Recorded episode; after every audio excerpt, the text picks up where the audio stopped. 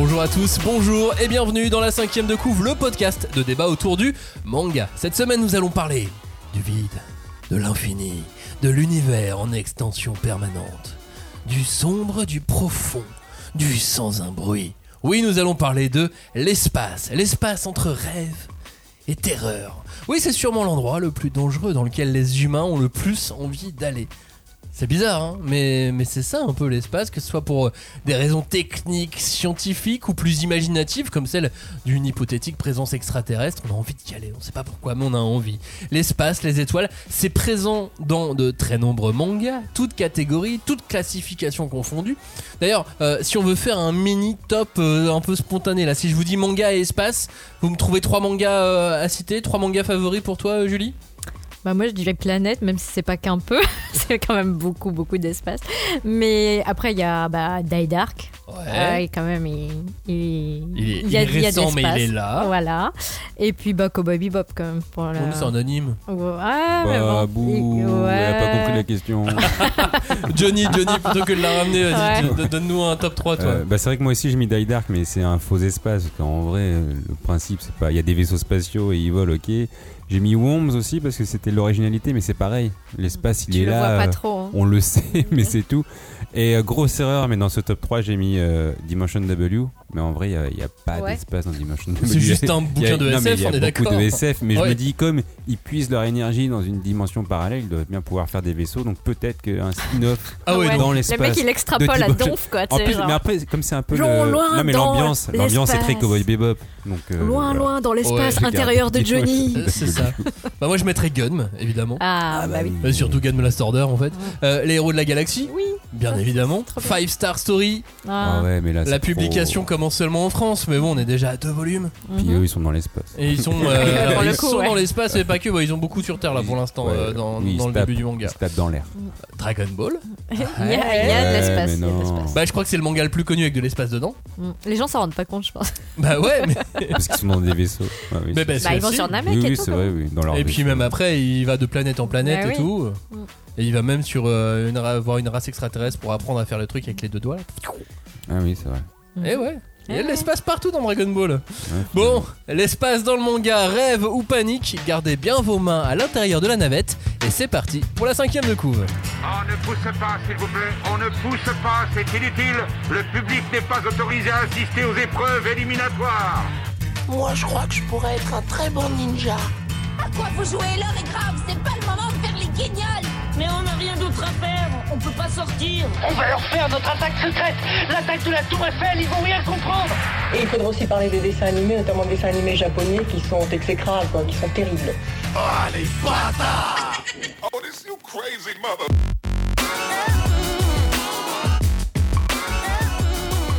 Bienvenue à tous dans la cinquième de couve où nous allons disséquer, dépecer, charcuter et aimer l'espace dans le manga. Ou plutôt l'espace dans 5 mangas, tous à la fois très proches et très différents. Pour cela, on a donc notre Thomas Pesquet et notre Sophie Adeno du podcast manga. Oh là là. Johnny et Julie, salut à tous les deux. Si t'avais Yes. dit, si t'avais dit l'inverse, ouais. Oh, attention. Bah. J'ai mis Thomas Pesquet en premier parce que lui il est déjà allé dans l'espace. Sophie Adeno elle vient seulement d'être sélectionnée pour aller faire euh, l'entraînement euh, de ouf qui va durer trop longtemps pour avoir la chance un jour d'aller dans l'espace. Ah, c'est pas sûr. Elle a été juste sélectionnée. Elle est sélectionnée dans la vraie équipe, euh, dans la vraie équipe qui Ouais. est amenée à y être. Mm. Mais ils sont euh, un certain nombre, et ils Ah. vont devoir en prendre. euh, à chaque fois, ils peuvent pas y aller à 12, donc ils vont devoir en prendre. Oui, et puis quelques-uns. tu sais jamais qu'est-ce qui peut se passer. Enfin, C'est le Space Brothers. En de plus. la ré- Enfin, c'est le Space Mothers de la réalité. Ouais, ouais, ouais, mais ils sont, ils beaucoup là, en à être allés. Et il y a un autre Français qui a été sélectionné dans les réservistes. Mm. Si jamais il y en a un qui se plante dans, dans, dans ceux. Dans l'équipe des titulaires, en gros, c'est comme du foot Bah oui, bah oui. Euh, la, on- voilà, on a- la, la Coupe du Monde n'est pas terminée, mais donc s'il y en a qui se plantent dans les titulaires, il y a un, y a autre là. Français qui est, qui est- qui est en remplaçant. Bref, euh, pour ne rien rater de cette émission, donc on se retrouve sur les euh, réseaux sociaux, bien sûr, et pensez donc à vous abonner, comme d'habitude, sur euh, vos plateformes d'écoute habituelles. Nous sommes présents sur euh, absolument toutes les plateformes d'écoute. Je crois qu'on aura, on en rate aucune, si je ne dis pas de, Euh, de bêtises. Ouais, faut que je revoie avec Amazon euh, Podcast. Là. Faites gonfler nos stats bah, bah, Spotify. sûr, on est sur Amazon. Ouais, si, je l'ai. C'est vrai que les stats Amazon ne ressortent pas trop, je suis Ouais. d'accord. Je vais leur Bref. parler, je vais leur parler moi ce week-end. Allô Jeff En parlant d'espace, on a fait une émission là-dessus et j'aimerais que tu la remontes un Oh, peu plus sur euh, ta plateforme podcast. Ah ouais, c'est c'est ça. Mais oui, voilà. Cette émission est donc consacrée à 5 mangas qui nous envoient dans l'espace, chacun à leur façon, avec une touche plus ou moins euh, présente de réalisme. On va dire qu'on s'est attaché à cette touche plus ou moins présente de réalisme pour choisir ces, ces 5 mangas. Parce que quand on est réaliste dans un manga sur l'espace, c'est pas évident. non. Et à chaque fois, on s'est posé la question est-ce que ça va nous faire rêver ou au contraire, quand on lit ces mangas, est-ce qu'il vaut mieux euh, paniquer? On se pose d'autres questions aussi euh, sur ces cinq titres. Je vais vous les donner dans un instant, mais c'est quel est le rôle de l'espace dans, dans cette histoire? Quelle place occupe l'espace Est-ce que cet espace fait donc rêver ou, totalement euh, paniquer? On va voir ça dans un instant. Ces titres sont lesquels? Euh, Ça sera des titres comme Comet Girl. Là, on est, on est dans quelque chose de, moins réaliste. On aura du Space Browser, bien évidemment. On va parler de Astra Lost in, Lost in Space, de Léviathan ou de Planète dans un instant. Mais avant de commencer et de parler de Planète, je voulais juste de qu'on fasse un petit mot sur euh, l'espace dans la pop culture versus l'espace euh, dans le manga. Parce que dans la pop culture et euh, dans euh, le cinéma hollywoodien par exemple on a des choses très réalistes dans Mhm. l'espace. Tu pensais à Gravity, par exemple? Par exemple, tu vois, et on n'a pas de mangas qui sont euh, dans cette veine de Gravity. Et quand on regarde aussi les, les séries de science-fiction euh, qui existent autour de l'espace ou les romans de science-fiction qui nous envoient dans l'espace, on est sur des choses aussi alors, euh, de, de- de- de science-fiction avec un petit peu de fantasy, mais beaucoup moins que dans le manga. Mm. Et on n'a pas énormément de, euh, on n'a pas énormément de, de choses très euh, réalistes et inquiétantes. Bah, Oh, quand Gravity, ça doit être chiant en manga. hein. En vrai. Non, mais l'intérêt de Gravity, c'est que tu, tu vas le voir au cinéma. hein. Tu le vas pas voir chez toi euh, devant ta télé. L'intérêt de Gravity, c'est que tu es sur grand écran. T'as la tension, t'as la musique à fond dans tes oreilles, t'as les gens autour de toi qui ont peur, euh, qui font. Ah, ah, L'absence de ah, musique, non, tu veux oui. dire Et Mais en vrai, l'absence de bruit de Franchement, souffle. Gravity, pour moi, c'est le genre de film que tu vas voir au cinéma. C'est comme Avatar, tu vas le voir au cinéma. Tu vas pas le voir chez toi dans ton salon. Ah ouais? Ah Bah, Ouais. si on peut. Après, si chez toi c'est un cinéma, c'est une autre histoire. mais euh, ouais, pour moi, il faut le voir sur un écran euh, qui te pète les yeux. Dis le mec qui a un écran qui pète les Oui, yeux. quoi. oui, mais pas, pas comme un cinéma. J'ai pas le home cinéma 5.1, désolé. Ah bah voilà, mais il faut juste euh, Oui, commander à. Noël Voilà, je vais demander un ça. ensemble de sons, une super barre de son, et puis tu seras Mais mieux. pff, ouais, ouais. Et Après, ensuite tu c'est- fermes les volets. C'est vrai que c'est, c'est- t'as l'impression que c'est très occidental quand même, euh, le, l'espace. Dès que tu mets de l'espace dedans, les Japonais, il y en a pas tant que ça finalement. Hmm. Que ce soit des films japonais ou des, euh, ou des films Ah, c'est asiatiques. peut-être que ça vient pas jusque Bah, chez nous. Hein. Si, oui, voilà, il y a- parce que euh, quand on parle de cinéma, il y a un film qui a été numéro 1 au box-office chinois pendant euh, des mois et des mois, et c'est un film sur. euh, c'est un film qui va dans l'espace. Après, on est sur la- l'anticipation de la science-fiction où ça se passe mal, Hmm. mais, euh, mais voilà, on, a, on allait quand même dans l'espace. Effectivement, on n'est pas sur un Gravity non plus, euh, et on était plus sur un côté Armageddon euh, dans ce film-là, Voilà. en, en l'occurrence. Mais, euh, mais voilà, même des sols sur Mars. Enfin, et pourtant, on en a en littérature. Ouais. Mais dans le manga, soit ça n'apparaît pas en France. Non. Euh, de toute façon, la science-fiction en France, euh, en manga, ça met beaucoup de temps à arriver. Hmm. Et c'est vrai que les mangas plus réalistes sur l'espace sont quand même un peu plus côté, euh, côté science-fiction. Voilà, ça c'est voilà, juste une réflexion qu'on- à laquelle on se livrait, euh, Ouais. on se livrait dès, le- Après, les Japonais, ils sont nuls, hein, ils sont pas allés dans l'espace. hein. Ah bah si. Bah, si. Il y en a quelques-uns qui y sont allés. Il y a Ils ont même la euh, course. Et puis bah, il y a des même des, 70. ouais, puis des américano-japonais euh, qui sont allés dans l'espace aussi. euh, de- Tu dis pas nippo-américain Nippo-américains Je pense que c'est le terme Euh, plus c'est ça, bah, répandu. alors, je pense. Nippo-américain, très bien. Euh, qui sont euh, qui étaient sur euh, Columbus, si je dis pas de conneries, euh, tu sais, Mm. les, les navettes connues là qu'on voit bien. Ah oui, les navettes connues. Mais euh, en même temps, euh, c'est juste qu'on a un peu oublié euh, d'où d'où- d'où venait le manga. Mais euh, Oui, voilà. t'en pensez aux années 70, 80 et aux mangas venus de ces années-là et qui sont très connus. Ouais, il y en a- bah, genre le- Albator, Oui. c'est l'espace. Ah. Cobra, c'est l'espace. Bah, Les Astro Chevaliers Boy. du Zodiac, Mais Astro Boy, ouais, ouais, un peu moins. Ouais, Astro non. Boy. Non, mais bah, coup, les Chevaliers du Zodiac, c'est le Zodiac, c'est donc l'espace. c'est la frustration d'avoir perdu la course à l'espace. encore, encore une fois, encore une fois. Évidemment. Non. Non, puis Tezuka a fait énormément de science-fiction avec Ouais. énormément de choses qui Ouais, se passent. fait tout. sur d'autres planètes, pas forcément. Oui. euh, il est pas forcément sur des vaisseaux spatiaux. Euh, c'est pas dans, en tout cas dans ses œuvres les plus les plus célèbres. Il a, il a- de toute façon, il a tout fait, donc euh, Ouais. il a forcément fait des choses qui, euh, Sur qui les vont un peu, extraterrestres ouais, et tout, ouais. et plutôt des attaques Mm, d'extraterrestres, mm, ouais. des extraterrestres qui défendent la Terre, Ou des euh, humains influencés par les. Mais voilà, après, Ouais. il est pas forcément allé dans l'exploration spatiale à proprement parler. Mhm. Il a pas fait un Star Trek. Non. Pas un Ishinomori. euh. Pareil pour Ishinomori. Ouais. Alors qu'effectivement, sur, euh, sur Matsumoto avec Albator, on a un côté un peu plus exploration quand même, malgré tout. Hmm. Oui. Très onirique. hein. Très Les onirique, années soit, 70. euh, évidemment. Bah, Après, il y a Moto Hagio aussi, mais bon, on en reparlera plutôt une autre, une autre fois. Mais bon, Une ouais. émission Moto Hagio Ah bon Ah ouais. Bah ouais, l'année prochaine. C'est la science-fiction, c'est ça que tu essaies de me dire Non, pas du tout. Moi, j'ai hâte de dans cette émission. Euh, on, va, on va vous reparler de cette, euh, de cette autrice parce que, bah parce que sort euh, enfin un, de ses, un de ses- une- Classique. de ses classiques, un de ses chefs-d'œuvre en début d'année prochaine. On reviendra, on reviendra dessus un peu plus euh, en longueur. Euh, premier manga donc de notre euh, sélection, c'est le moment de vraiment euh, rentrer de plein pied dans, dans cette émission. On va parler de Planète. Planète, euh, aka les ébloueurs, les éboueurs de, de- de Les. C'est ça. Aka les éboueurs de l'espace. Euh, Julie, Oui. Tu Johnny, qui, qui veut commencer Ah bah, Qui, c'est qui Julie, nous fait euh, le, qui- qui nous fait le, pitch Ouais, hein. Mais après, ouais, ouais. C'était ton top 3. euh, je- je- je- Ah, Donc, euh, bah, de- Planète, euh, bah, je pense que rien que le titre annonce la couleur. Euh, donc, on est euh, en 2075 et on embarque sur le Toy Box, donc c'est un petit vaisseau spatial qui est chargé donc de récupérer les débris, les débris spatiaux, pour que les gens aient des voyages spatiaux bah, sans risque et confortables.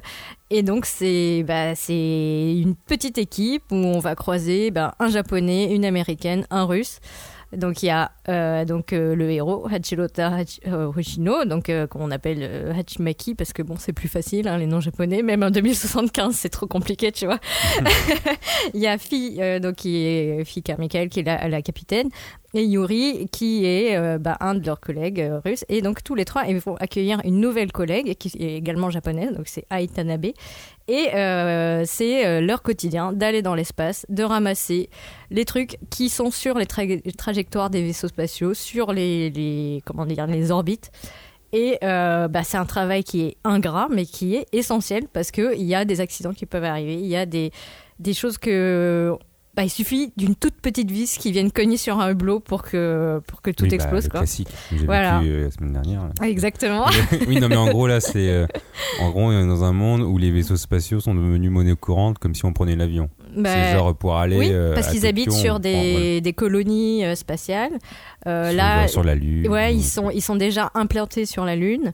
Et le- la prochaine destination à conquérir, c'est Mars, puis Jupiter. Donc euh, les, les mecs voient grand, quoi. Il y a de l'ambition. Oui, oui, mais même ils peuvent même se déplacer dans des pays sur Terre, mais via euh, en- l'orbite pour aller oui, plus vite. oui, oui, c'est ça. Genre t'es à Tokyo et à Londres, bif, on va te foutre 20 minutes euh, en dehors de la Terre, on te remet dedans et puis c'est super rapide. Voilà. Et ce qui est marrant, c'est qu'avec ce manga qui a déjà plus de 20 piges, Ouais.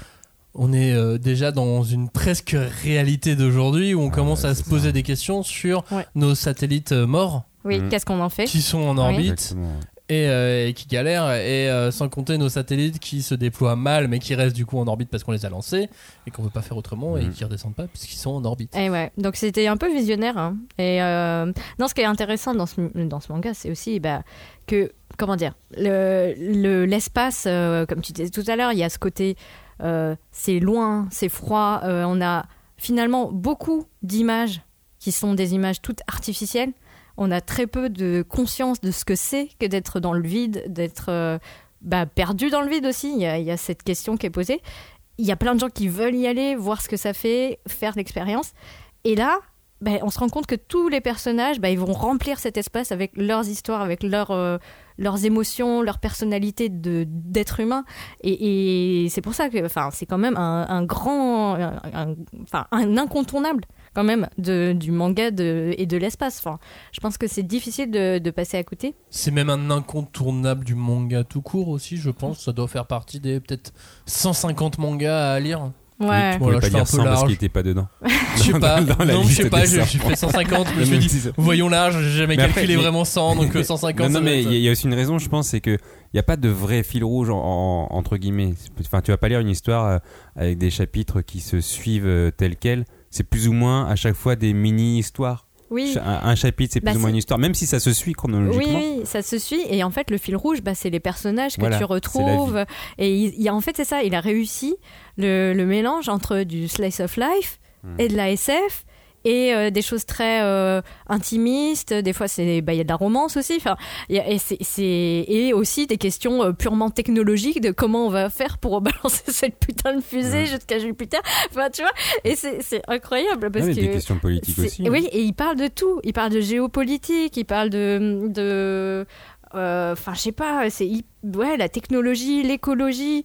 Euh, Il y a des questions sur, euh, comme tu disais, la, la géopolitique, mais au sens euh, euh, extrême du terme, puisqu'il y a du- des questions de terrorisme, de euh, comment, de revendications territoriales, enfin des choses vraiment très. ça, ça- euh, bout de lune. Mais non, Mais mais ça, revient souvent dans. Parce que c'est une vraie question dans l'espace. À qui appartient l'espace? À personne. Mm. Et clairement, alors souvent, tu as, plusieurs euh, choix. C'est euh, donc l'espace n'appartient à personne.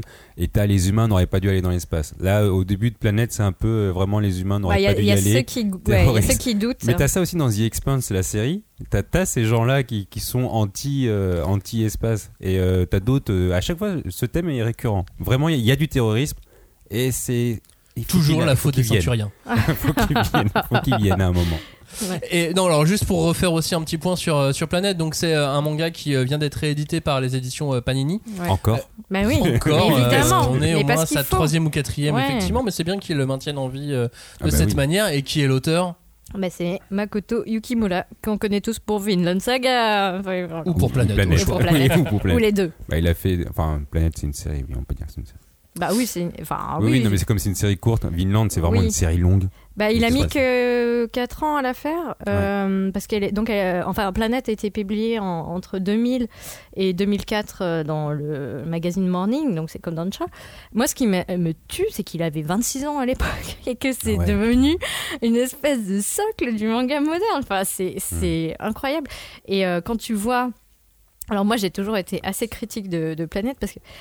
Je, je trouve franchement que graphiquement c'est difficile. C'est une époque où tu sens Ah qu'il bon est plus, beaucoup plus à l'aise à dessiner des fusées que des expressions humaines. Ah. Et euh, il y a des, il y a des certains passages, tu dis ah c'est un peu moche quand même. Et, Ouais, c'est le propre là- du manga du- de cette époque-là Oui, aussi. C'est si je sais pour- pas. Alors, je vois ce que tu veux dire alors maintenant que- avec du recul. Alors que maintenant, que- quand tu compares avec Vinland Saga, il y a une espèce de fluidité qu'il Ouais, a c'est- acquise qui est incroyable. Alors que, enfin, le propos de- du mec est incroyable aussi parce qu'il arrive à avoir une narration et comme on disait tout à l'heure, la richesse de toutes les thématiques qu'il explore en quelques tomes. Hein, Enfin, vraiment, c'est quoi, trois tomes la nouvelle réédition? Ouais. Bon, et c'est des gros pavés, hein, mais euh, c'est pas très, très gros, quoi. Et, et c'est vraiment euh, hyper complet. Je, je pense pas avoir euh, de, de série aussi euh, dense, euh, en tout cas en termes de, de richesse, d'information, de, d'exploration de- d'univers, quoi. Quel est le rôle de l'espace pour vous dans, euh, dans cet univers, dans cette histoire?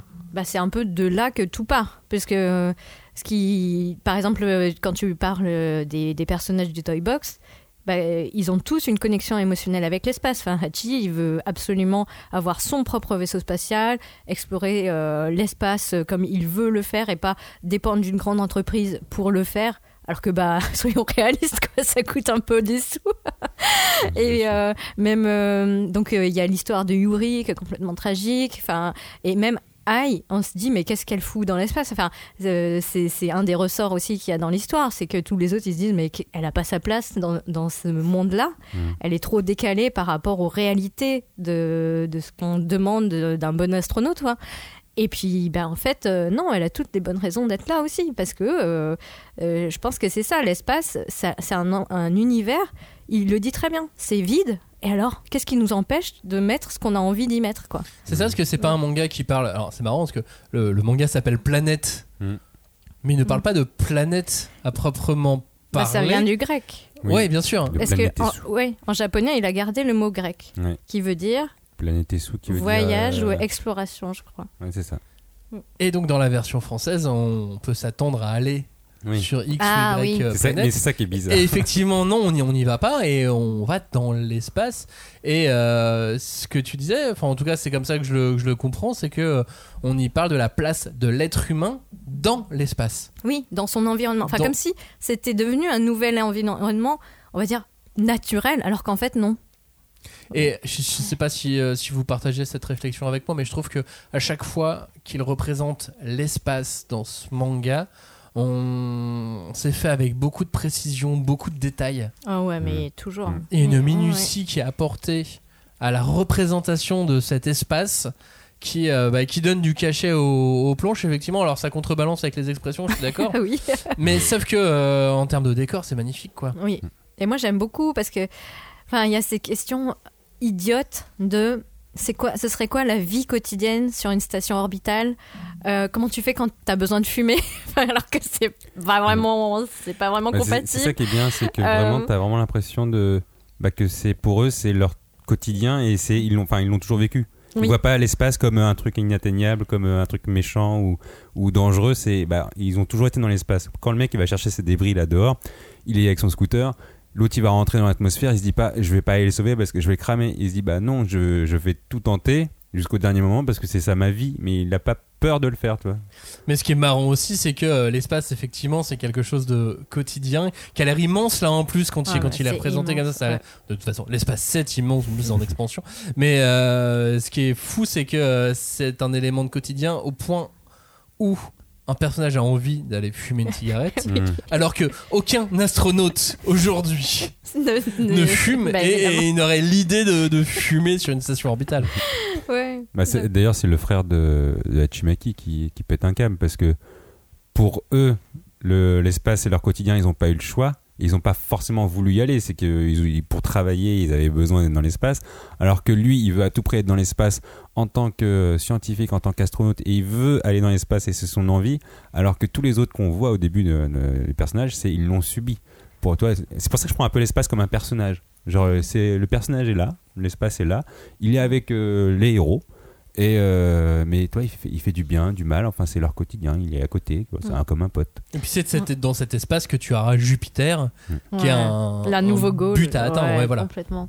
Mais après, enfin, je dois dire que euh, donc on parlait un petit peu du, du manga, mais en- euh, c'est une une des rares fois, j'allais dire, où le dessin animé m'avait autant euh, emballé que le manga.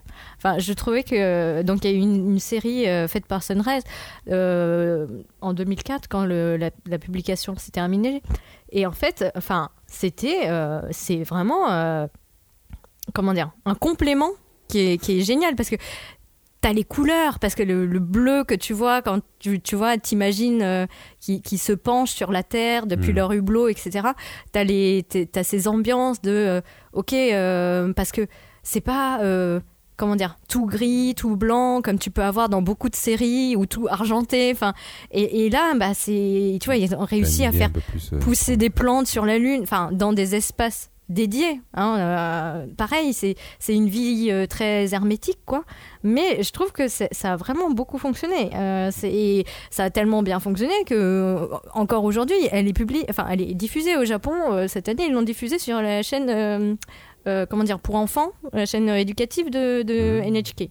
Donc euh, tu dis bon, il y a un petit intérêt quand même. C'est Toujours ouais. d'actualité. Donc, donc Voilà. en vrai, ton top 3, c'était Planète Manga, Die Dark et Planète Anime. Voilà, ça, complètement. ton vrai top 3.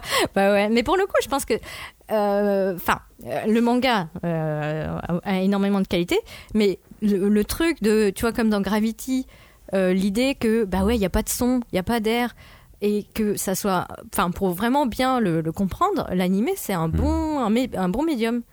C'est bien quand c'est bien fait, parce que bon, il y a aussi des, des fois où c'est pas très bien réalisé. Le manga est donc réédité en ce moment chez euh, Panini avec un tome 1 qui est peut-être encore disponible, qui avait une, une couverture euh, alternative d'un Mhm. auteur euh, français qui s'appelle euh, Mathieu Bablet et euh, qui est aussi très très euh, très très joli. Oui, parce qu'il a fait euh, Shangri-La justement. Et c'est drôle parce que Shangri-La reprend un peu les, les mêmes thèmes que, que Planète. Si vous connaissez pas, c'est de la BD franco-belge qui est sortie chez euh, Ankama Édition, si je ne m'abuse.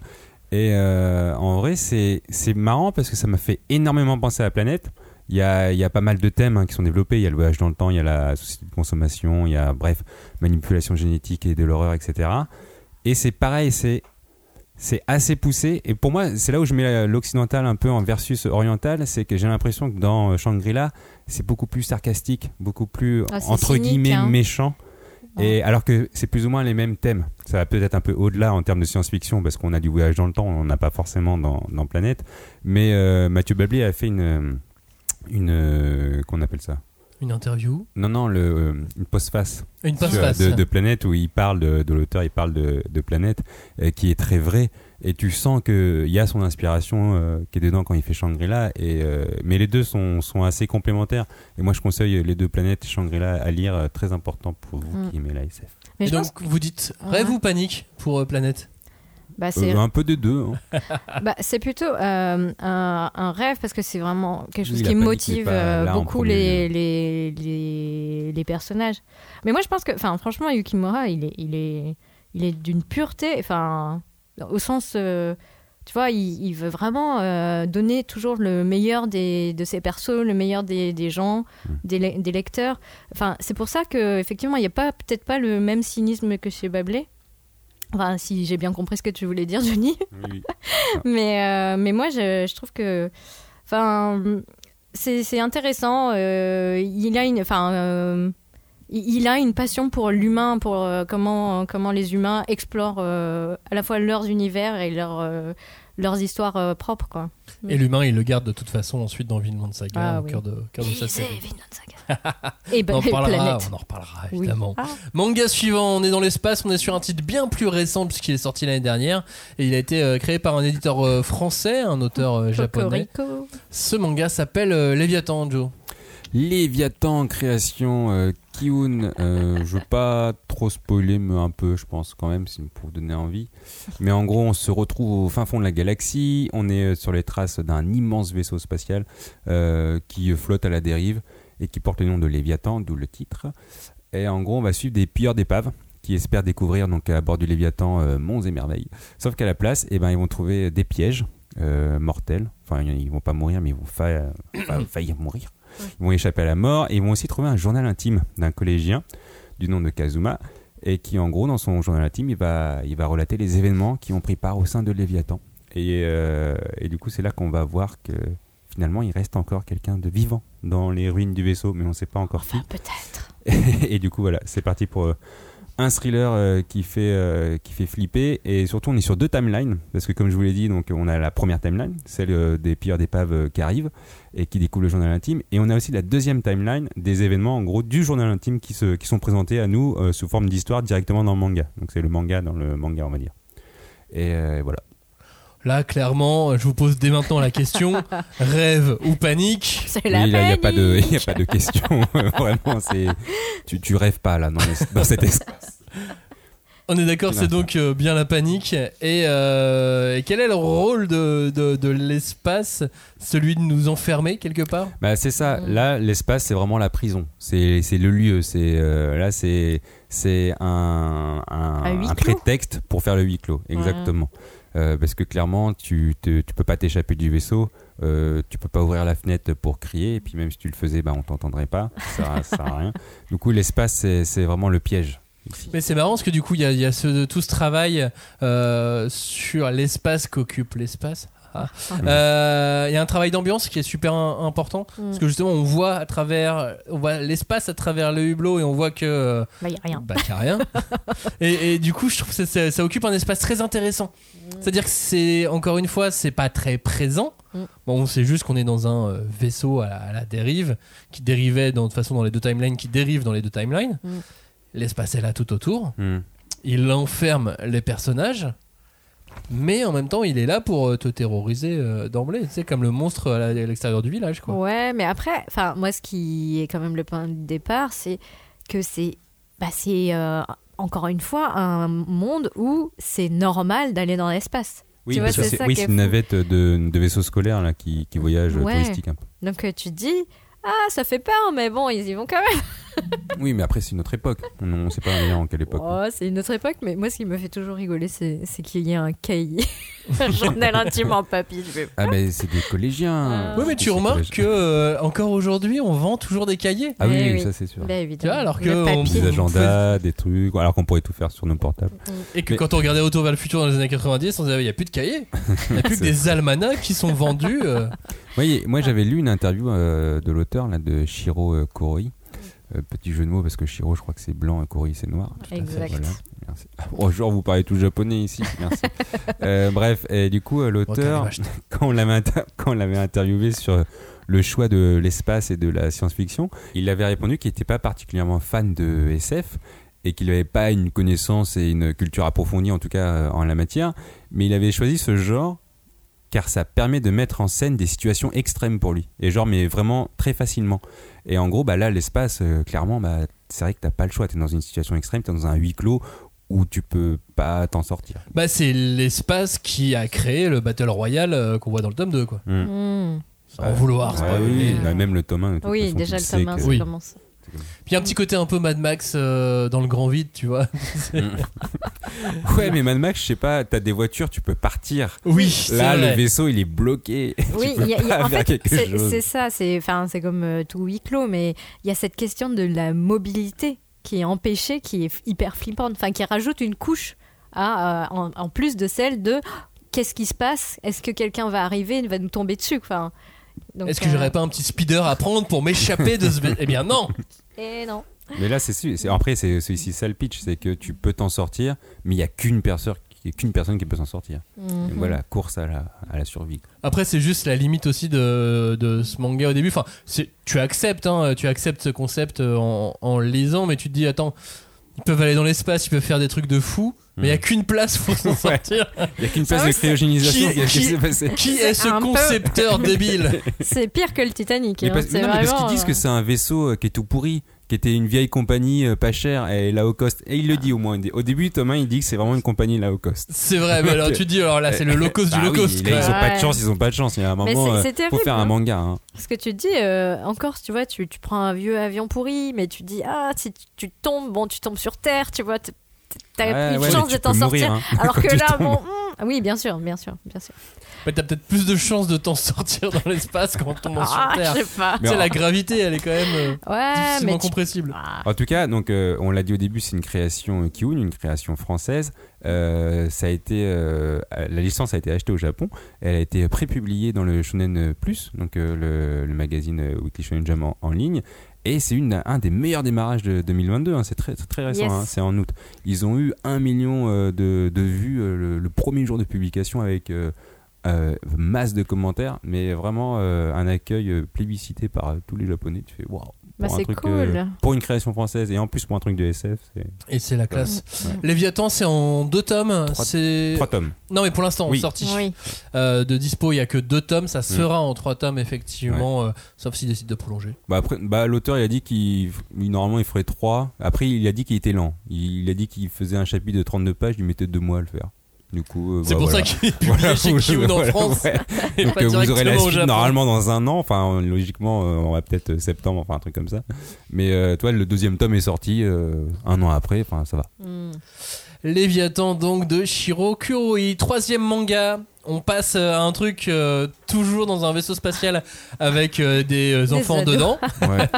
Décidément. Ouais, mais pas le même. euh, toi on était sur du seinen avec Léviathan. Astra c'est du shonen. euh. Totalement, effectivement. Je parle de Astra Lost in euh, Space. Euh, qui, nous, qui nous fait le pitch C'est toi, euh, Johnny, ou c'est toi, Pas Julie du tout c'est Julie. Toujours, je passe la main, tu sais, je passe la main. Hop là, chacun son Alors, tour. eh ben écoute, euh, donc euh, pour une classe verte, hein, une classe verte du futur, donc Oui, il y a une classe sombre. Euh, ouais. en tout cas, une classe spatiale. Les- Il y a neuf adolescents qui sont donc plus ou moins fortunés, qui euh, débarquent sur une planète où ils doivent survivre pendant cinq jours. Ça, c'était le deal de départ. Et donc, le prof se remballe euh, son, son vaisseau. Au revoir les enfants, on revient dans cinq jours. Mais ça, déjà, juste le concept, ce concept-là est génial. C'est une autre époque. Encore une fois. C'est une autre époque dans le époque, futur, voilà. mais c'est un manga récent, mais j'adore. C'est, euh, tu sais, c'est, c'est vraiment. euh, bon bah les enfants, vous allez en forêt, Oui, et puis Bah, euh, vous prenez la voiture, enfin. euh, on vous dépose, vous, Voilà faites- de vous montez le camp, et puis on vous laisse. bah, allez, c'est, salut. c'est votre examen, allez-y. Voilà, voilà. Et donc, c'est une planète lointaine. Et euh, malheureusement, et évidemment, dès qu'ils sont euh, à peine posé le pied sur la, la, la- la- la dite planète, qu'il y a une espèce de boule de, de lumière qui les projette dans l'espace. Ah oui, Et vrai. oh, quelle chance Il y a un vaisseau abandonné juste à côté de nous. Et si on essayait d'embarquer dedans? Et commence donc un, tout un périple pour essayer de retrouver le chemin jusqu'à leur planète d'origine. Mais Mais, il y a un mais. mais oui. Il y a des Cylons à bord. Et oui.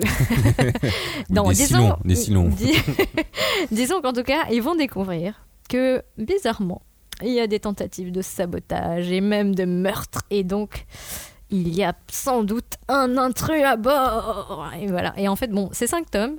C'est très très riche. Donc même ce, ce petit résumé ne couvre même pas la moitié du tome 1. Non. Euh, Il y, a, y a toute une intrigue euh, qui se développe euh, par la suite et qui est vraiment très très bien. Mm. Euh, très très agréable à lire. Et euh, donc euh, le tout dessiné par, euh, et, scénarisé par euh, Kenta Shinohara, donc qui est connu pour Skate Dance et euh, actuellement euh, qui publie euh, Witch Watch. Deux ambiances radicalement différentes. c'est clair. Radicalement différentes euh, Ah ouais, avec lui. Ah Parce ouais. que euh, dans euh, alors autant dans Skate Dance on était avec des ados il y avait Oui, un côté lycée, scolaire machin Bah, Il y a dans Witch Watch aussi. c'est- Oui, c'est- mais sauf que dans Witch. Watch on est dans le délire complet là où, euh, où dans, où dans Skate Dance euh, l'humour était pas exactement au même il était pas poussé sur le même le curseur n'était pas aussi haut Bah, même dans Astra, à mon avis, là, il est vraiment loin de Astra. Très, très loin. Ouais. tu m'étonnes L'espace entre lui. Et là, je trouve que c'est marrant parce que même, en- même malgré les problèmes, parce que euh, quand ils sont propulsés dans l'espace, ça a l'air d'être la panique, mais ils trouvent tout de suite, euh, tout de suite une solution. Ils montent à bord du vaisseau et ils trouvent tout de suite une solution, parce qu'il faut dire qu'on est sur une galerie de personnages Hmm. plutôt, euh, plutôt intelligente. Ouais, et plutôt complémentaire. Ah tiens, tiens, les choses euh, sont bien faites, quoi. Ouais, mais sinon, ça a l'air durer 15 tomes. Oui. et, euh, et finalement, ils trouvent très vite des solutions. Ils vont sur une planète.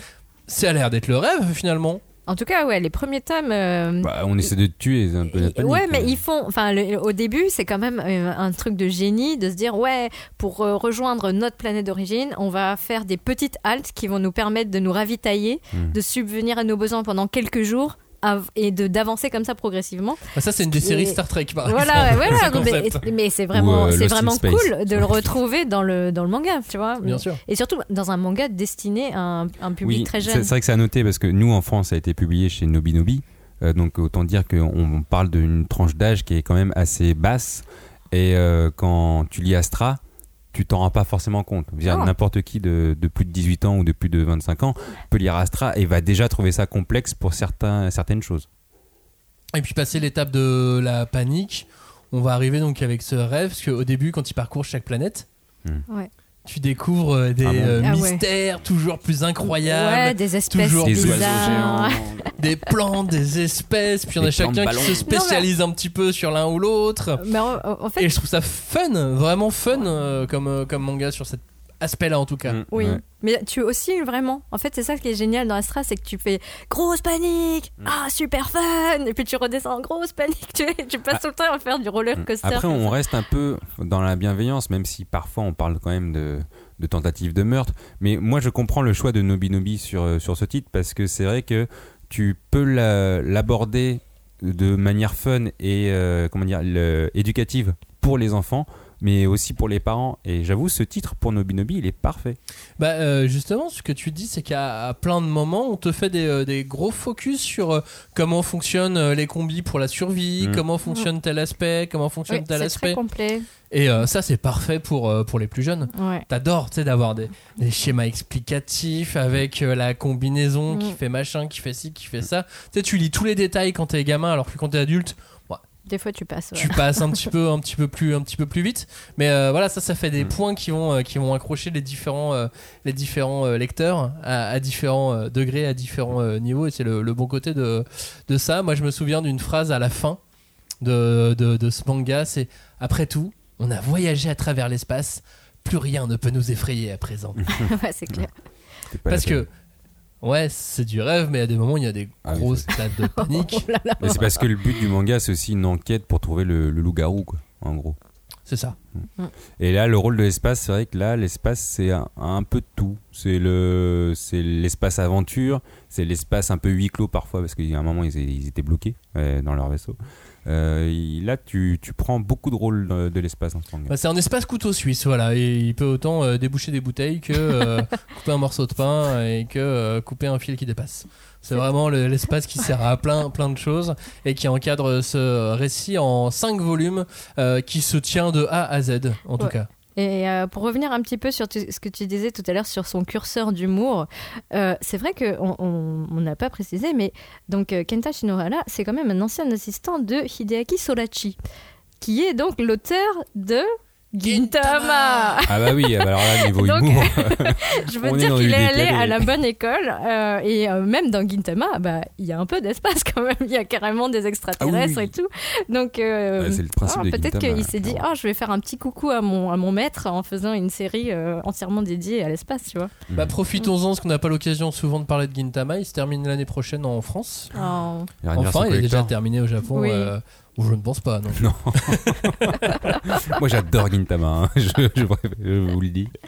Mais euh, non, non, je crois pas qu'il y ait de version collector. Je crois que l'édition italienne a une version euh, avec euh, ce que je l'ai acheté, avec un petit shikishi euh, dédicacé. Mhm. Oh. Italienne ou espagnole, je sais plus laquelle. Mais bon, bref, euh, tout Ouais. ça pour dire que euh, elle existe euh, à l'étranger si tu Mais on veux. ne fera pas en Ce France. shikishi À cause des 100 dédicacé. exemplaires par tome. Merci, C'est ça. Merci. C'est vrai que c'est non, mais c'est un manga qui a pas du Ah, tout bah oui, en non, mais il y en France. a qui font des fours et Mm. tu piges pas pourquoi. Mais, mais Gintama, moi, je, je pense savoir pourquoi. C'est vraiment l'humour est trop japonais. Enfin, faut le, faut être dedans. En fait. Je sais pas parce que t'as plein de mangas qui sortent aujourd'hui qui ont un humour dit trop japonais, Ouais, mais, mais qui pas en 50 fonctionne tomes. malgré tout. Mais pas 50 tomes. Alors, il y a les 50 tomes, il y a le fait que c'est sorti il y a longtemps et Ouais. que euh, l'animé soit pas toujours fou Hmm. pour, euh, pour soutenir le truc et que euh, et qu'on est aussi sur l'histoire du Japon malgré tout Oui. enfin, qui est- Oui, il faut très fortement revisité, mais il faut mais il faut avoir quelques petites Quelques connaissances pour saisir ouais. certaines Bah, moi, ce qui m'a fait aimer le manga, c'est l'anime. hein. Clairement, c'est l'anime du départ qui est tellement loufoque, euh, mais qui est tellement bien joué et, et scénarisé. Tu fais, Oh, c'est trop bien. Et en fait, quand tu lis le manga, bah, c'est pareil, c'est déjanté. C'est- Bien sûr. Et au final, c'est pareil pour School Rumble. J'ai vraiment eu une période de- d'humour totalement barré. C'est School Rumble et Gintama euh, et que je conseille. Et maintenant Witch Watch par l'auteur de Astral Et putain, je savais pas. Euh, manga suivant, Julie, je te redonne la parole, parle-nous Oui. et dis-nous tout sur il était inévitable dans cette émission Space Brothers. Ah bah oui, Space Brothers. Donc c'est l'épopée des frères Namba, donc Mutta le- l'aîné et Hibito le euh, cadet. Donc ils sont passionnés de, par l'espace depuis qu'ils sont tout petits parce que quand ils étaient enfants, ils ont vu une sorte d'ovni et ça les a intrigués toute leur vie et ça les a amenés à se dire un jour on ira dans l'espace, un jour on ira sur la lune, etc. etc.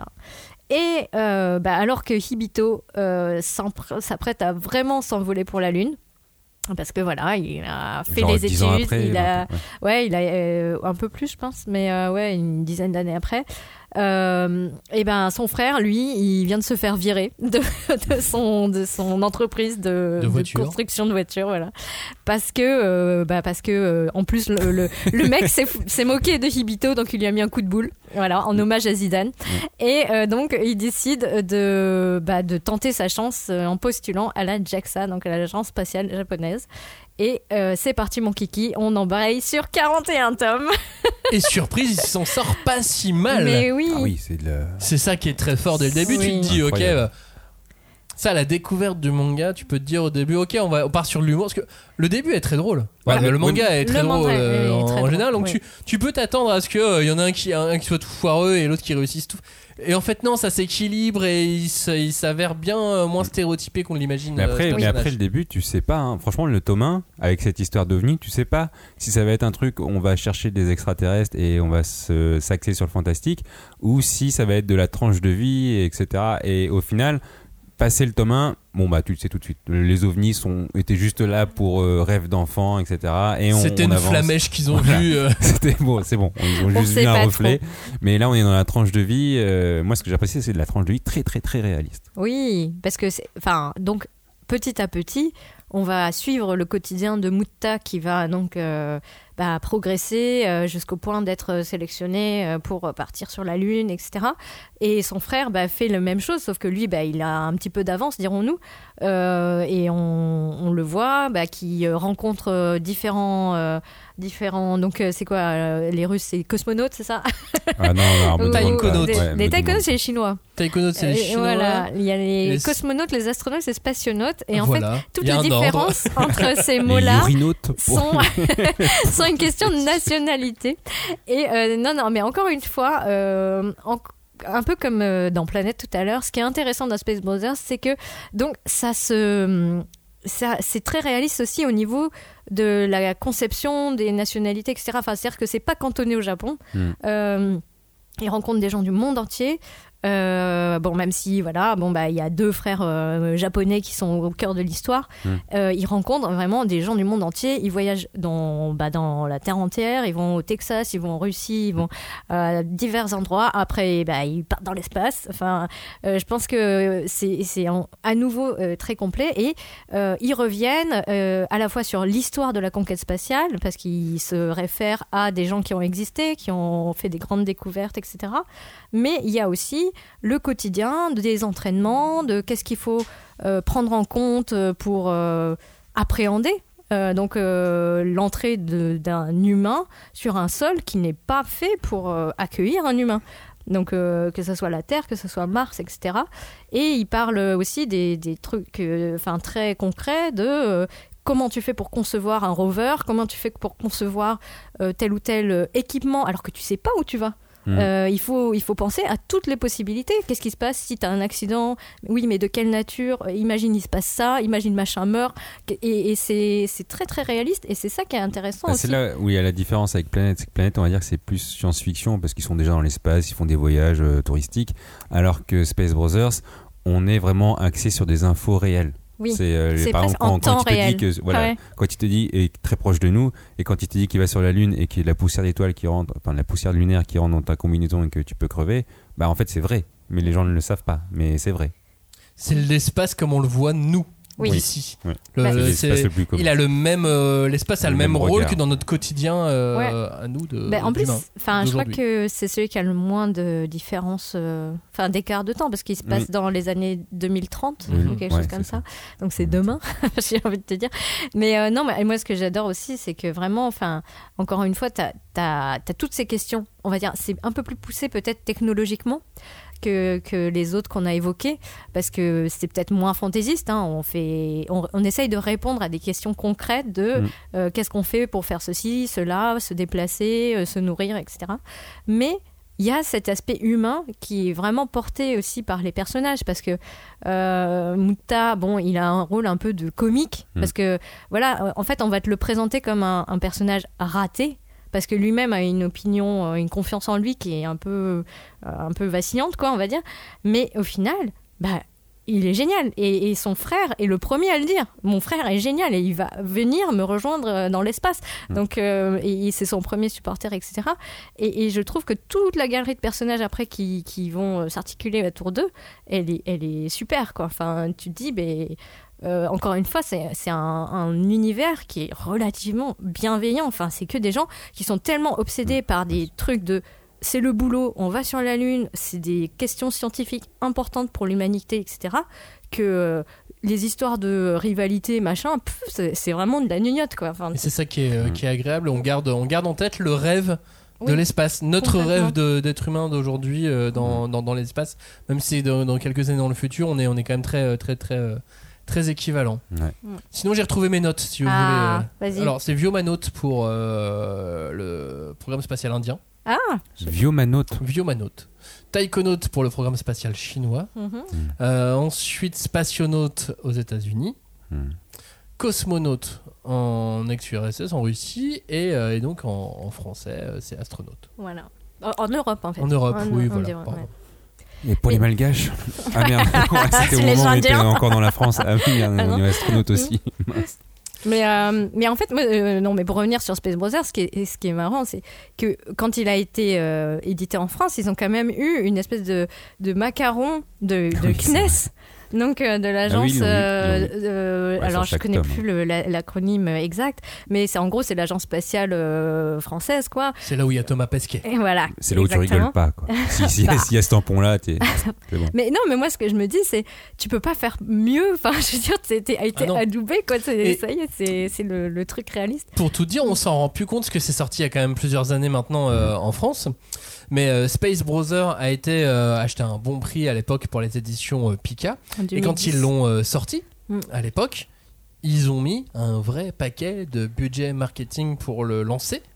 Et ça a fait un flop total. Aïe, aïe, aïe. Ah ouais, à l'époque. Ouais. euh, Et maintenant Et maintenant, ça marche de mieux en mieux. Mais euh, en fait, c'est aussi, c'était- c'est souvent le, le contre-exemple quand tu te dis euh, non, mais regardez, euh, sur mes plans de marketing euh, et d'argent sur un manga pour le lancer, il va marcher obligatoirement. Ah, non. Non, mais- Et même les bons mangas. C'est un bon manga en plus. un C'est un très bon titre. Il y a eu un Un animé. animé, il y a eu un bon lancement euh, bien soutenu à sa sortie. Après, c'était une autre époque, ok. Ouais. Mais euh, du coup, ça a pas suivi et il faut aussi qu'il y ait une espèce de, une espèce d'alignement des étoiles. Tu vois, on parle de Ouais. l'espace. Ouais, euh, ouais. Il faut qu'il y ait une conjoncture de d'une galaxie euh, Bah, de il faut Pégase pour que ça dans l'espace avec le manga Space Brother pour euh, Bah, faire et vendre. en même temps, tu vois, bah, donc Chuya Koyama, c'est très drôle parce que alors pour la petite histoire, euh, donc Chuya, enfin donc le titre japonais de Space Brothers c'est Uchu Kyodai. Donc Kyodai c'est les frères, Uchu c'est l'espace. Et donc le Chu de Uchu et Chuya Koyama, bah, il, il a déjà le nom d'espace dans son propre nom. Ah. Et les- au début, les gens lui disaient le chambray, tu vois, genre ah, ah, il est super ton Ton pseudo. ouais. Et il dit, mais non, c'est mon vrai nom en fait. tu vois, genre, je trouve que c'est- un peu un, un- un- un signe. Et c'est vrai qu'au Japon, c'est ça n'a rien à voir. C'est un, un phénomène. Genre, il y a des MOOC qui sortent. Et tous les, je sais pas, 5-6 tomes. D'ailleurs, euh, l'auteur de, de Planète, Yukimura, il fait un petit, il a fait une mini-histoire pour le MOOC de Space Brothers, pour le tome 2. Et donc, il y a, il y a eu des films live, il y a eu plusieurs séries. Et à chaque fois, il y a des trucs. Genre, le, donc, l'auteur, il a eu une interview pendant que. euh, donc, il y a eu un milliardaire japonais qui est parti sur l'ISS en même temps que Thomas Pesquet. Et donc, il a pu l'interroger en live. C'est-à-dire que tu le vois, euh, qui, qui parle à sa tablette, et le mec qui est sur dans la station orbitale, là, enfin, qui lui parle. Donc, euh, je trouve que l'engouement, effectivement, n'a rien à voir. C'est dommage. Pour la dommage. France. Ouais, pour la France, mais euh, en même temps, c'est un manga qui reste. Ouais. Mais est oui. toujours là. Mm. qui reste, qui, alors déjà d'une qui continue à être publiée, à un rythme à peu près, euh, à peu près propre. Mm. Euh, enfin, je veux dire, on n'a pas un énormissime décalage avec le, avec le Japon comme ça peut l'être pour, pour d'autres, pour d'autres œuvres. Oui. Et, euh, et du coup, il est quand même maintenu, euh, maintenu, euh, vaille que vaille. Les, Ouais. les ventes, je pense, elles augmentent par rapport à avant. hein, ça, Bah, franchement, Ah bah, de après. toute façon, euh, Ouais, mais ça pourrait être le contraire. On parle d'une série de 41 tomes. Là. ouais, ouais, mais on partait de loin. Oui, c'est vrai. Ça- Mais en on- plus, c'est un seinen, donc c'est vrai que c'est pas tranche de vie seinen. Voilà, On pourrait souhaiter à. Gintamal. Oui. Bon, alors pour Gintama, ça, ça va être compliqué. Là, il va falloir trouver des extraterrestres. et Il va falloir vraiment changer de dimension pour euh, faire ça pour Gintama.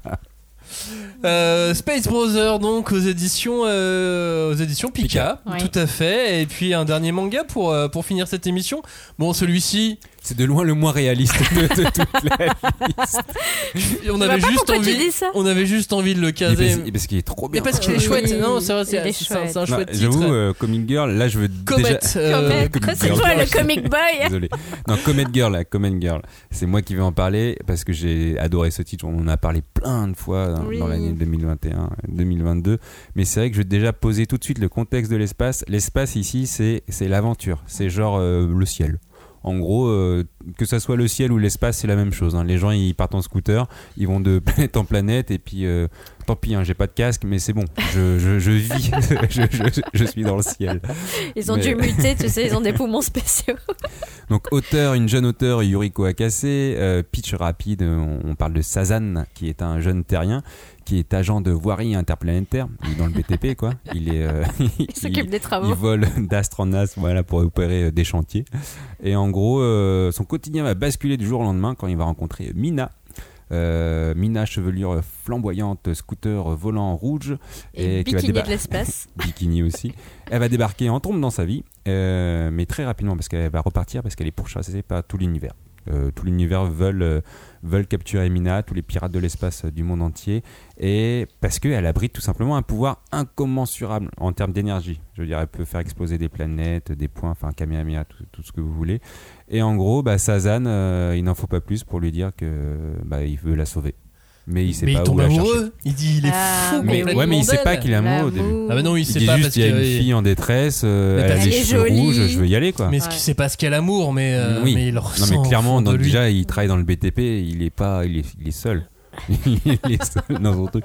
Et en tout cas, l'aventure commence et, euh, et au début t'es sur Terre, ton- enfin t'es sur Terre, t'es sur Terre mais t'es aussi dans, dans l'espace Ouais. parce qu'il il fait ses travaux de BTP. Et, à côté euh, de et- et BX175, tu, là, et tu vois. tu sens vraiment que l'espace c'est ton, c'est normal. Mm. Genre euh, le casque, tout ça, non. C'est au-delà du normal.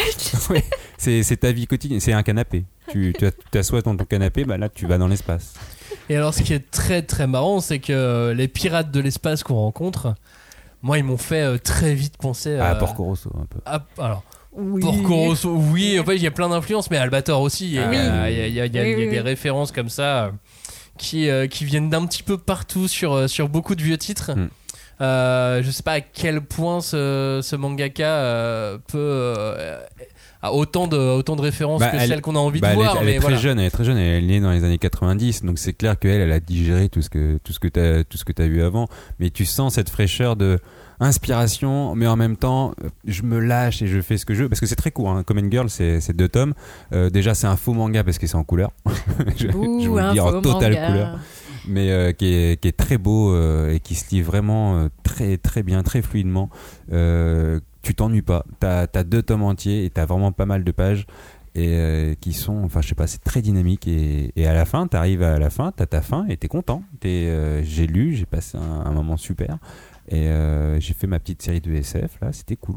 Et là, l'espace, c'est euh, c'est un paysage. Ouais, c'est. Oui. Un paysage qui te permet de, de, de voguer à, à un endroit, à un autre, et qui te permet d'avoir des choses surprenantes, comme euh, bah, justement ces pirates de l'espace, tu pourrais pas les avoir si t'étais ailleurs que dans l'espace. Ah oui, Oui. c'est sûr. Mais Je veux dire, même techniquement, même vaisseaux, comment le. Ouais, voilà. machins, Bah, disons que pour, dans la sélection qu'on a faite, celui-là, c'est le, c'est le plus space opéra. Enfin, il y a Mhm. vraiment ce- cette touche de ultra fun. De, bah, c'est l'espace, il y a les tavernes de l'espace, t'as des extraterrestres de toutes sortes. En fait, c'est euh, c'est le fantasme qu'on voudrait de l'espace, je pense. euh, oui. C'est on, on parlait de l'espace réaliste et c'est vrai que celui-là, c'est notre fantasme réaliste qu'on voudrait. Et dans lequel on ne panique pas tant que ça, même Ah si Ah. il y aurait moyen de paniquer quand même dans Comet Girl. Bah, si, ouais, mais comme tu es toujours dans le comment dire dans l'aventure, tu, tu, tu le vis comme si c'était impossible de mourir. Tu te dis, Oui, voilà, oui, t'es toujours je dans une, euh, t'es dans une course permanente. T'es Mm. dans une course permanente parce qu'il est toujours à sa recherche, euh, parce qu'il est toujours à sa recherche. Mm. Il est toujours en train de lui courir après, même quand il l'a, même quand il tombe sur elle.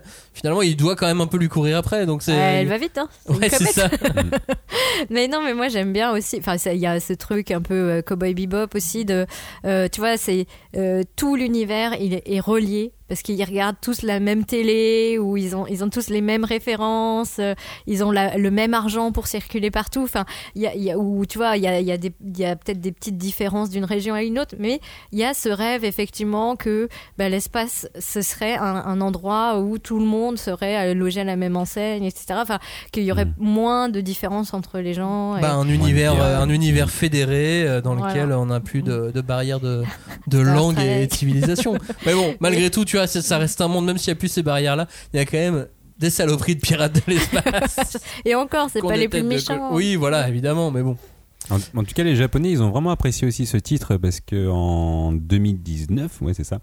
2019, elle avait, elle avait été classée cinquième au classement de Manga Taisho. On a déjà parlé, c'est le classement là des, des libraires en gros. Sachant que c'était Astral Hosted Space qui avait gagné la première place. Ils étaient La première très place. espace. Du coup, euh, là, ouais, à cette époque, euh, ils étaient vraiment, euh, vraiment dedans. Le deuxième, c'était Don't Call It Misery. Si vous, si vous- Mystery. Mystery, pardon, si vous connaissez. Bah oui, tout bah à fait. oui, quand Et même. Blue Period, bien sûr. le troisième. Bien évidemment. Oui. Mais euh, en tout cas, ce qui est... ah oui, j'ai vu aussi sur son Twitter officiel qu'en fait le manga est disponible gratuitement, officiellement. C'est-à-dire que tu as tout en couleur, en ligne, sur le, le site de l'éditeur. Et euh, tu vas dessus, enfin, il faut lire le japonais, pas de chance, oui, d'accord. Oui, j'étais là, genre, non, mais, waouh. mais, mais c'est ça qui est truc, c'est quand même c'est gratuit. C'est-à-dire que tu veux pas la version papier ou tu veux découvrir. euh, Mais c'est elle, la pirate, en fait. Et c'est elle qui a mis ça euh, en ligne gratuitement. Et là, elle a une deuxième série qui n'est pas encore sortie en France, qui s'appelle euh, Nightmare Busters, qui a deux fois plus de chapitres que Common Girls, qui est aussi gratuit gra- sur, sur le site officiel. Et là, j'ai demandé à Casterman quand est-ce qu'ils allaient avoir les, les droits, mais ils m'ont pas répondu. Parce que pour l'instant, non mais en gros, pour l'instant, l'éditeur japonais n'a pas d'édition papier. C'est-à-dire que c'est- Mm. c'est gratuit en ligne, mais ils ont toujours pas fait de papier. Après, c'est une autre histoire. C'est-à-dire que tu peux, en France, faire le papier alors qu'il n'y a pas au Japon, mais c'est d'autres euh, négociations. Très bien, bon, bah, espérons que, espérons que ça puisse Ouais. arriver. Ah ouais. Ouais, que ça ouais. puisse arriver. peut-être Ah bah oui, c'est sympa. On relance euh, Comet Girl, achetez-le. euh, eh, si vous en achetez 10 000, je pense qu'ils en font. voilà, je, je vous le dis. euh, Ouais, je J'annonce un chiffre. Là, faut Le mec n'a vraiment peur de que rien. chaque auditeur l'achète quand même. Mm. Et après, moi, j'ai pas de fonds hein, dans euh, Comet Girl. Je- moi, j'ai acheté mes deux tomes et puis c'est tout. hein. Ouais. Comet Girl, donc aux éditions euh, Casterman. Saka, c'est la fin de cette euh, émission. On a fait voilà un petit tour, Un tout petit. un hein. tout petit tour Ouais. de, de l'espace où on a enlevé euh, beaucoup de choses Les de fantasy. robots. On a enlevé les robots, on a Les enlevé le space opéra, on a enlevé la guerre, on a, Ouais. on a enlevé plein de trucs pour essayer de d'avoir tout ce qui avait une, une touche un tant soit peu de, de réalisme et, On et pas malgré- Gundam quoi. non effectivement Entre autres, mais il n'y a pas que. hein. Oui, il y a- pas que- Star ouais. Story, on en a parlé aussi. Euh, mais on fera d'autres émissions à ce sujet mais voilà c'est juste qu'on essaie de faire des petits euh, de, de rassembler les, les- les titres entre, entre eux pour qu'on ait une, une certaine une certaine logique et euh, pour conclure cette émission je dirais que dans ces cinq mangas on a fait euh, une sélection vraiment dans cette euh, but d'avoir euh, un, un- Un comment dire espace, un euh, espace qui est, qui est plus critique ouais. qu'autre chose. C'est-à-dire qu'à chaque fois, finalement, c'est pour aussi révéler quelque chose Bah, euh, ah de, oui. de l'existence de, de, de l'espace. Chaque auteur, il va de sa, il va de sa patte. Et en revanche, je trouve que peu d'auteurs se penchent euh, vraiment sur, parce que je disais dans, dans le début de l'émission, sur le réalisme et qui préfèrent utiliser l'espace de manière euh, accessoire pour avoir un background intéressant. Mais sans plus euh, l'explorer ou explorer toutes les possibilités qu'il y aurait de cet espace. Bah après, tu as une dimension métaphorique aussi, on en revient pas, mais parce que à chacun, encore une fois, il va à sa façon. Euh, mais, euh, enfin, je, je sais pas, je trouve que, en tout cas, c'est intéressant. Enfin, je pense que ça fait encore un peu peur, tu vois, le côté l'espace, le vide, le, ri- le rien. En fait, c'est ça. Et, euh, et que, bah, mine de rien, faut, faut, c'est-. Faut, faut du courage quoi pour y aller. Enfin, je sais pas. C'est ça le truc dire aussi, c'est que quand tu abordes l'espace, et c'est-à-dire que tu abordes un peu la science-fiction, parce qu'on parle de technologie, tu peux pas ne pas être cohérent, parce que on- tu vas tout, tout de suite te faire attaquer. Si on te dit, bah voilà, je vais du Soleil euh, à Jupiter euh, bah, en deux secondes, bah ouais, mais comment? Enfin, Sauf si tu fais de la fantaisie. Voilà, droit. mais c'est là où justement les, Oui, les trouver auteurs le ne, bon ne veulent pas euh, perdre de temps avec ça. C'est un monde fantastique, voilà, on peut le faire, c'est tout. Et du coup, là, tu tombes pas dans la science-fiction réaliste, enfin, tu, c'est, c'est autre chose. Et c'est là où justement c'est compliqué d'aborder l'espace et la science-fiction, c'est que quand tu veux être cohérent, il faut se renseigner, il faut se documenter, donc c'est du temps. Et donc dans ce cas-là, bah, c'est du temps que tu prends pas pour dessiner. Tu vois. Et c'est pour ça que les, les- les auteurs qui ont fait les œuvres dont, dont on a parlé dans cette émission aussi euh, sont tout à fait euh, incroyables parce que eux, effectivement, ont passé aussi ce temps pour, euh, pour travailler beaucoup de, beaucoup de choses et pour donner cet aspect euh, réaliste euh, à leur manga. Est-ce que vous voulez un mot de la fin, une, une dernière conclusion avant qu'on euh, se quitte pour cette semaine? Ah bah c'était ma conclusion. Donc, euh, voilà. Merci Johnny. Ah, non, bah, écoute, euh, moi je suis contente parce qu'effectivement on n'ait pas parlé de, de guerre. À la fin de- là, c'est la fin de l'année, les fêtes approchent, et, et essayons de garder un esprit euh, sain et, et- et chill quoi. Et vide. Et vide. C'est Toi, tu ça. parles de ton espace, de ton esprit. Il y a Là où- espace vital. Là où la panique règne. non, mais c'est marrant parce que c'est le. C'est le, le- le- le- celui qui, euh, qui jouait le capitaine Kirk dans la première série euh, Star, Star Trek, Trek. Mhm. qui est allé dans l'espace là récemment. Je crois que c'est Ah. avec euh, Jeff Bezos euh, ou alors une. Ah oui, Enfin ça bref, dans Ah les oui, nouveaux oui, dans les nouveaux voyages. Ouais. Et il est revenu, il a fait non mais n'y allez pas. Ah ouais. ça fait. C'est pas fait pour nous. Ça fait en fait il y a rien. C'est le c'est vide, Ah oui, ça non, fait peur. Ah Ah, c'est marrant parce que du coup ça, ça, ça compense par rapport à ce que d'autres ont pu voir dans, dans l'espace et c'est marrant d'avoir ces deux Ouais. clash parce que la plupart des gens qui vont dans l'espace aujourd'hui sont des gens qui rêvent vraiment d'y aller pour des tas de raisons Mhm. et euh, qui vont voir les choses de manière positive et lui il est comédien Ouais. alors euh, bien sûr il a toujours joué un capitaine mais c'est pas quelqu'un qui a fait des études et qui a, ouais, qui a bossé pour ça. Alors, il a dû subir un entraînement, mais euh, malgré tout, euh, il s'est retrouvé un peu, euh, un peu malgré lui dans, dans, dans cette histoire. J'ai pas voulu. Et ça lui a pas plu, quoi. Ça lui a clairement mais, pas mais plu. je crois que je comprends. hein. Moi, j'adore Ouais. euh, l'espace. J'ai fait beaucoup d'astronomie, etc. J'adore les planètes, euh, les étoiles. Mais en vrai, je suis pas sûr de vouloir être en orbite. Vraiment pas sûr. vraiment, vraiment pas sûr. J'ai une image de Johnny qui Ouais, flotte là dans un Oh, scaphandre. Qu'est-ce que je vais voir Mais ça, c'est un de mes pires cauchemars. Je pense, je tombe, je dévale dans l'espace euh, avec une planète pas loin. Et personne ne Et t'entend voilà, crier. je dévale Ah à l'infini. Ouais, mais en même temps, euh, tu vas pas te faire mal. Mmh. Ah Oui, bah, Parce que si, enfin, tu quand même. pas. Si, Mais t'as justement, t'as que la tu- tu jauge d'oxygène quoi. là Tu- qui. Juste à un Mourir moment donné, t'auras ah faim. non, mais mourir étouffé. Après, mourir étouffé, c'est. Enfin, tu- Ouais. c'est bien, tu, tu perds Oh de, de non. l'oxygène. Je pense que tu perds connaissance. Tu t'étouffes Avant, pas. ouais. tu Oui, coup, ça c'est bien. J'avoue, mourir comme ça, ça va. Oh. Mais par contre, mourir de chaleur près du soleil ou de Alpha Oméga, j'ai pas trop envie. Non. Mais en fait, euh, pour revenir à ce que tu disais là sur euh, Jeff Bezos, c'est tous les gens, enfin parce qu'il y a beaucoup de gens qui disent mais c'est quoi ce nouveau loisir de riche, tu vois, d'aller dans l'espace, Ah, etc. Alors Mm. que ça coûte effectivement très très cher et, et euh, n'oubliez pas, ils doivent être euh, comment dire constamment surveillés par plus de 100 personnes pour Ah oui, ça, tu respirer payes les 100 quelques heures. Oui, tu payes les 100 personnes. et, et pouvoir euh, survivre euh, dans un espace où il n'y a absolument rien. Mm. Donc C'est un peu n'importe quoi. hein, le, le- plus, pouvoir n'est peut-être pas le euh, Mais ils, se prennent les, mais ils se prennent les G au départ quand même. Oui. c'est pour ça que. Ils peuvent mourir. Gardons ça en tête. Ah, Il y a ça. un petit pourcentage de chances qu'ils meurent au départ. Juste une crise cardiaque à cause des jets que tu te prends au début. Bon, merci de nous avoir écoutés. On va parler euh, de guerre hein, la semaine prochaine, de bataille. Eh ouais. Parce Eh ouais. qu'on a fait du calme là, mais non, non, la semaine prochaine, euh, place à JoJo's Bizarre Adventure. Ouh là là. Wow. Oh, l'histoire, l'histoire arrive. Ouais. C'est une blague. où- Étape 1, Phantom Blood. Mhm. Ah ouais, grosse bataille. On n'est pas le 1er avril, donc c'est vraiment. C'est que ça va arriver, les gens, soyez prêts. Bah, c'est notre cadeau de Noël euh, pour vous. Voilà, Ah. euh, une, mi- une mise, euh, une mise en bouche euh, JoJo's Bizarre. Ouh. Bonne fin de journée, bonne fin de soirée, bonne nuit, euh, bon réveil selon euh, à quel moment vous écoutez euh, cette émission. On vous dit donc à la semaine prochaine pour JoJo's. Ciao, salut Salut. Salut, merci.